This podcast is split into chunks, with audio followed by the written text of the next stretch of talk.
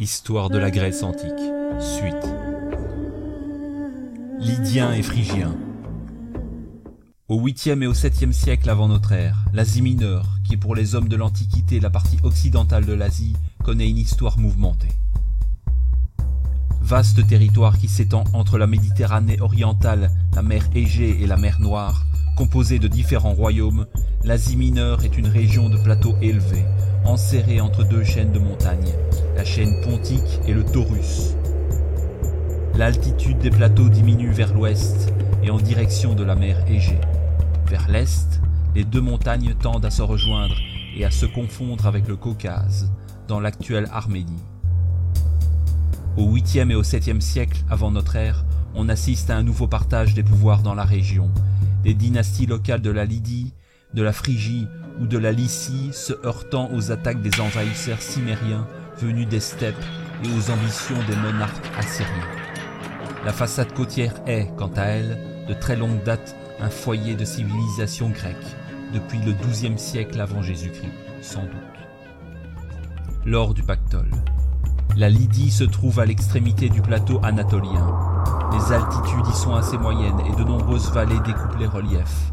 Celle de l'Hermos au nord, du Kestre au centre et du Méandre au sud.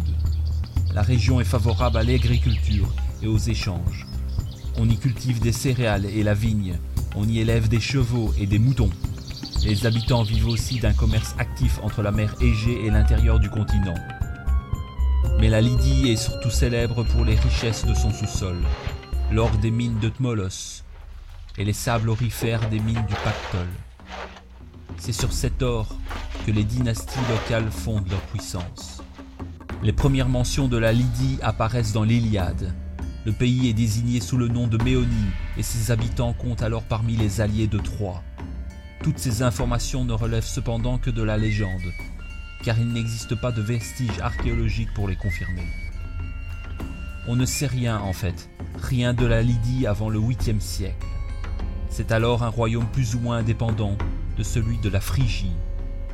Vers 685 avant Jésus-Christ, un certain Gigès de la famille des Mernades, des Faucons, tue Candole, le dernier des Héraclides, et s'empare du pouvoir.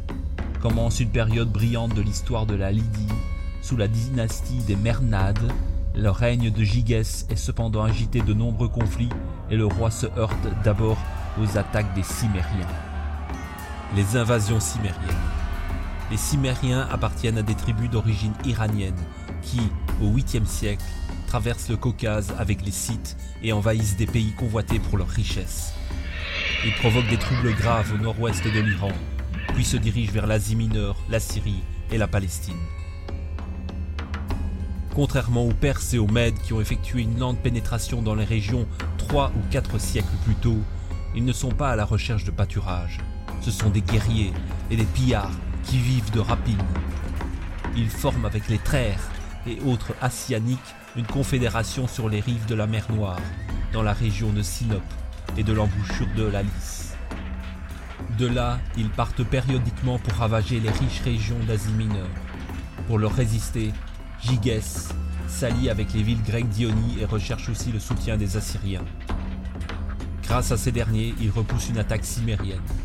Il envoie alors en Assyrie, de reconnaissance, deux chefs cimériens chargés de chaînes. Mais Gigès préfère l'alliance avec le pharaon samétique, ennemi des Assyriens. Ceux-ci abandonnent la Lydie, qui est livrée aux barbares. Gigès est tué lors d'une nouvelle attaque cimérienne, et la capitale, Sardes, est dévastée. Riche comme Crésus. Après ce désastre, la Lydie connaît une brillante renaissance.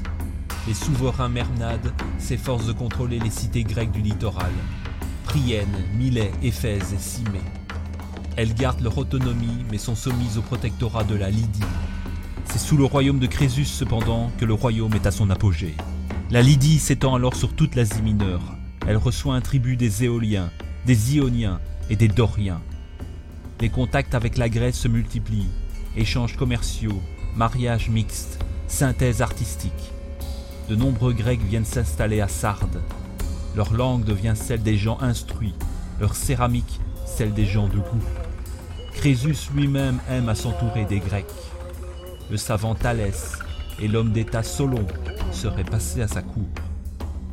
Les Lydiens jouent en fait le rôle d'intermédiaire entre l'Orient et le monde grec. C'est grâce à eux que les calculs des astrologues et des cartes des géographes babyloniens sont connus des Grecs. Ils enseignent aussi aux Grecs l'art musical des Assyriens. L'éclat de Sardes, ville de plaisir, est reconnu dans toute la Grèce. C'est pourquoi la richesse de son monarque, Crésus, devient vite proverbiale. La Lydie tombe pourtant aux mains des Perses vers 747 avant Jésus-Christ. Sûr de son pouvoir, Crésus accepte la bataille contre Cyrus, roi des Perses, en Cappadoce. Il la perd et est fait prisonnier dans Sardes. Finit sa vie dans un exil doré, à la cour du vainqueur. C'est la fin de l'indépendance de la Lydie.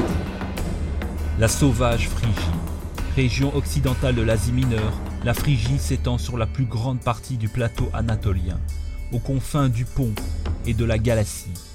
Le cœur du pays est le haut plateau, de 800 à 1500 mètres d'altitude, une région au contraste climatique accentué. L'hiver y est long et glacé, le printemps court et l'été brûlant.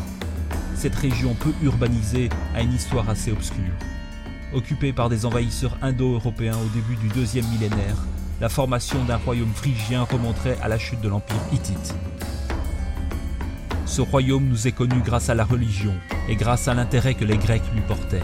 Celle-ci joue un rôle capital dans la vie des Phrygiens. Les prêtres possèdent de vastes domaines qu'ils font cultiver par des serfs. Lieux de pèlerinage, les temples sont aussi des pôles de l'activité commerciale. Les cultes des Phrygiens sont à l'image de la nature qu'ils connaissent, violents et extrêmes. Le plus célèbre d'entre eux est celui de Cybèle, Cubélé la grande mère qui personnifie la nature féconde et dont l'histoire et le culte variaient selon les lieux.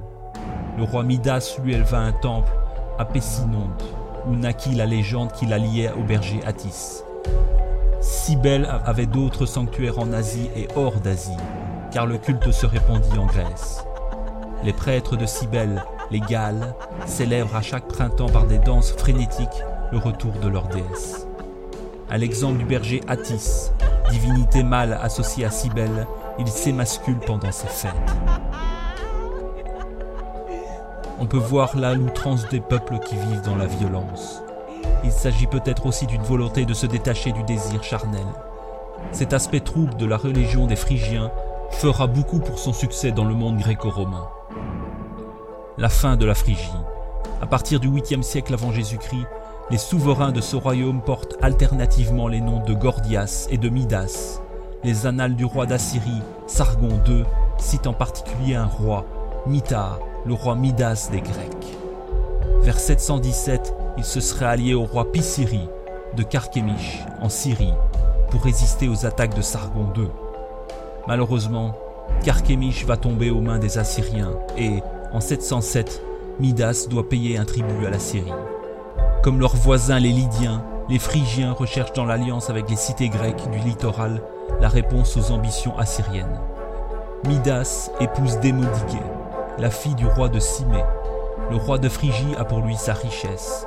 On dit qu'il change en or tout ce qu'il touche. Le splendeur de son royaume est bien fragile cependant. Déjà affaibli par le conflit entre les Assyriens, la Phrygie doit faire face à son tour au 7e siècle aux invasions des Cimériens. Midas ne peut le résister et vaincu, il se suicide. La Phrygie est bientôt réduite à de petites principautés qui sont annexées à la Lydie par Crésus. Elles sont intégrées ensuite à la Perse achéménide de Cyrus II en 747 avant notre ère, en même temps que la Lydie. Un roi trop prétentieux. Selon Hérodote, Gygès aurait pris le pouvoir par un stratagème. Favori du dernier des Héraclides, Candole, il se voit proposer par son maître d'admirer la reine nue. Le roi est en effet si fier de la beauté de sa femme qu'il voudrait qu'un autre en juge. Gigès se cache pour se faire dans la baignoire de la souveraine, mais il est découvert alors qu'il veut s'enfuir. La reine, offensée, lui propose un marché pour se venger de son époux si peu délicat. Gigès doit le tuer et prendre sa place, ou mourir lui-même. Il accepte de trahir son maître, l'assassine, et prend le trône de Lydie. Il épouse la reine et fonde la dynastie des Mernades. Les dieux, cependant, ne lui pardonnent pas cette supercherie. Sa dynastie est condamnée, dit Hérodote, et la Lydie s'effondre sous le règne de Crésus. Les mésaventures de Midas. Midas, fils de Gordias et roi de Phrygie vers 715 à 676 avant Jésus-Christ, est connu pour sa malchance grâce aux légendes grecques et aux récits d'Hérodote. Ayant un jour délivré Silène, le vieux maître de Dionysos, Midas se voit remercié par le dieu sous la forme d'un vœu. Avide, il demande de pouvoir changer en or tous ceux qu'il touche. Mais il est condamné à mourir de faim et de soif, car tous les aliments qu'il mange se changent en or. Pour lui ôter son don, Dionysos lui demande de se plonger dans l'eau du fleuve Pactole, qui se charge aussitôt de pépites d'or.